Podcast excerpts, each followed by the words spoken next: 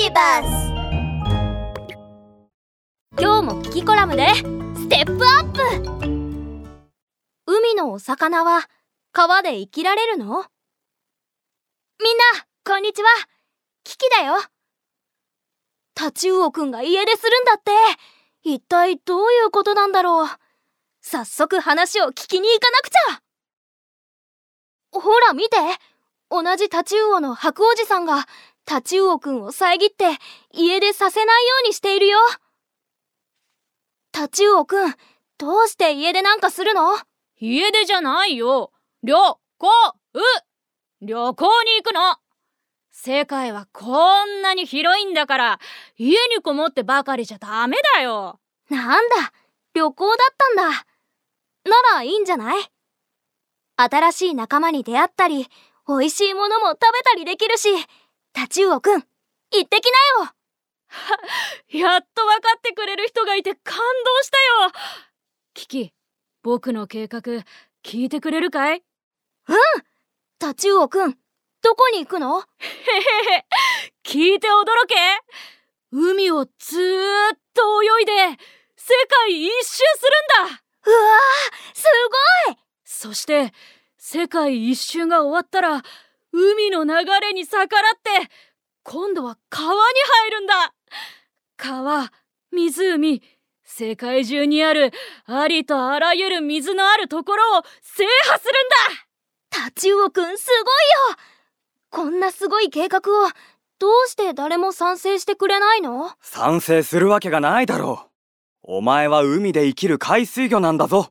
それなのに川や湖みたいな淡水に行こうだなんてバカな真似はよせ白王子さん海の水だって川の水だって同じ水じゃないか。どうして海の魚は川には行けないんだよ。そうだそうだ。海水と川や湖の淡水は違うんだ。海の水には大量の塩が含まれていてしょっぱいけど川や湖の水は塩が少なくて味が薄いんだ。あそういえば僕まだ淡水って飲んだことないや。いやいや軽々しく飲むなんて言ったらダメだぞ。私たちの体液よりも海水の方が塩分濃度が濃いんだ。何もしないでいると浸透圧という薄い濃度から濃い濃度へ水分が出ていってしまう現象によって体内の水分がどんどん海に出ていってしまうんだ。だから私たち海の魚は出ていった水分を補うために海水をたくさん飲んで余分な塩分をエラから排出したりおしっことして体の外に出しているんだよ。